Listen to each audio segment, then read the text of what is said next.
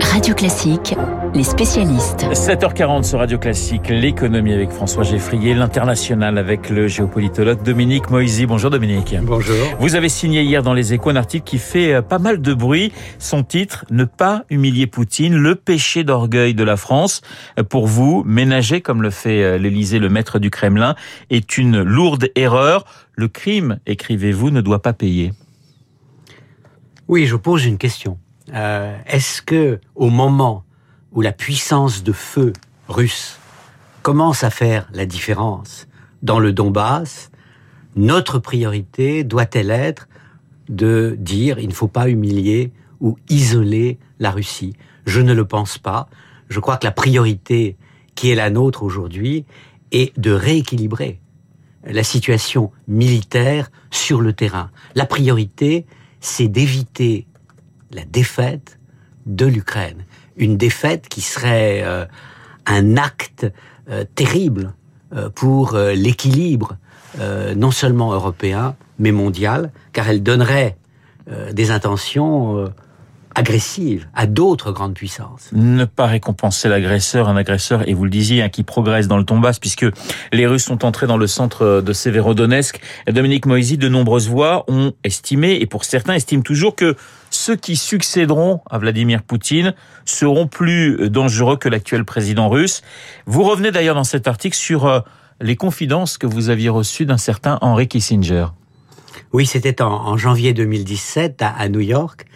Euh, et, je me souviens très bien de, de deux phrases qu'il a dites, l'une après l'autre pratiquement.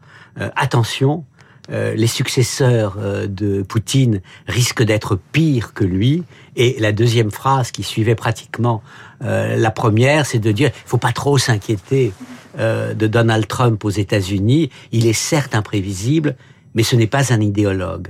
Au lendemain du 6 janvier euh, 2021, lors de la prise Du euh, Capitole. du Capitole, Oui. on peut se demander si euh, le propos euh, de Kissinger sur euh, Trump était légitime, et, et plus encore aujourd'hui, si son propos sur Poutine euh, avait du sens. Alors l'idée est toujours la même, éviter une troisième guerre mondiale. On parle souvent de, on compare souvent cette guerre finalement à ce qu'on a connu en, en 1914 avec aujourd'hui une guerre de, de position.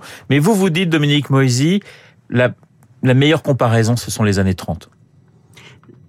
Tout dépend. Je crois que sur un plan strictement militaire, euh, il y a effectivement un parallèle frapp- frappant entre la guerre des tranchées dans la Première Guerre mondiale et euh, la guerre, entre guillemets, au cœur des villes Oui. euh, en Ukraine aujourd'hui. Mais sur un plan diplomatique, euh, les années 30 s'imposent davantage comme une référence à la situation actuelle. Il flotte comme un parfum de Munich euh, dans euh, la réflexion euh, de certains pays à l'égard de la Russie aujourd'hui. C'est cela que je dénonce. C'est cet esprit munichois qui ne dit pas clairement son nom, mais que l'on sent quand même monter.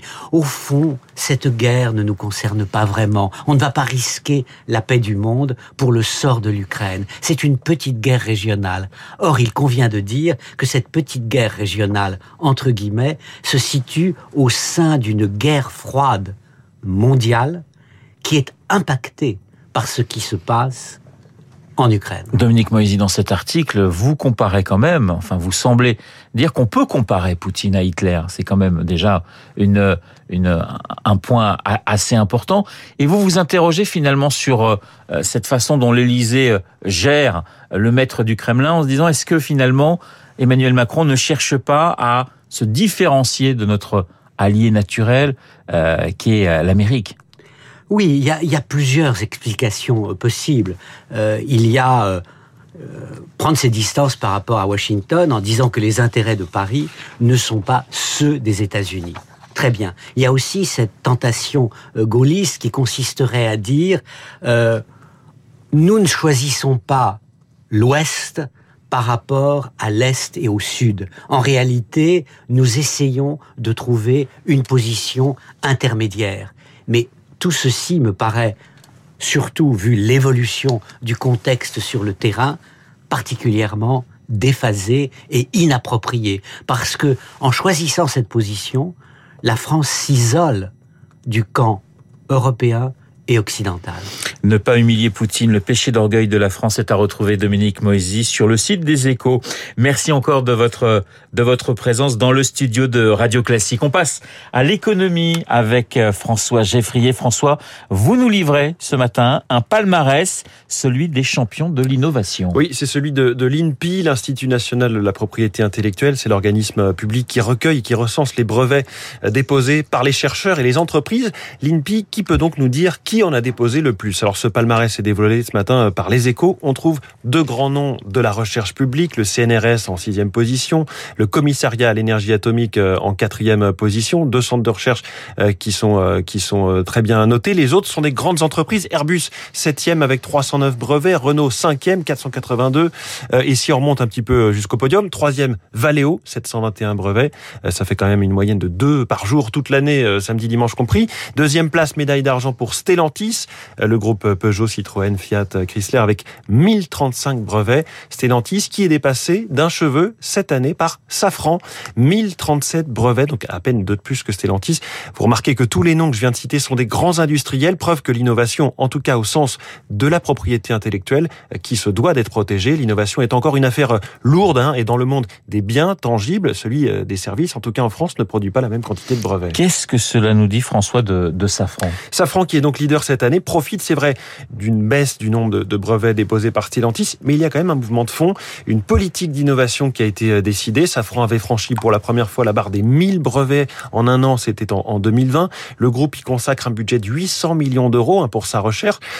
Pour sa recherche, ça montre aussi que le Covid, les confinements ont certes un petit peu tassé les dépôts de brevets, mais il n'y a pas eu d'effondrement et on peut s'en réjouir. Il y a une vraie inertie, notamment grâce au soutien de l'État, comme le reconnaît Eric Dalby, qui est le patron de la recherche et technologie de Safran dans les échos. Sur les 800 millions investis, 200 viennent de financement de l'État ou de l'Europe. Et pour la suite, Eric Dalby prévient, on va maintenir au-delà de 1000 brevets l'altitude de croisière que l'on a définie comme nécessaire. Et là, il a tout dit. C'était pas simplement une course hein, pour un chiffre symbolique, euh, surtout que déposer un brevet, c'est une tannée administrative en plus de coûter cher. C'est une nécessité pour rester dans la course. Safran fait des moteurs d'avion. Au moment où on cherche à réduire à zéro l'impact de l'aérien sur les émissions de gaz à effet de serre, il faut innover plus que jamais pour y arriver.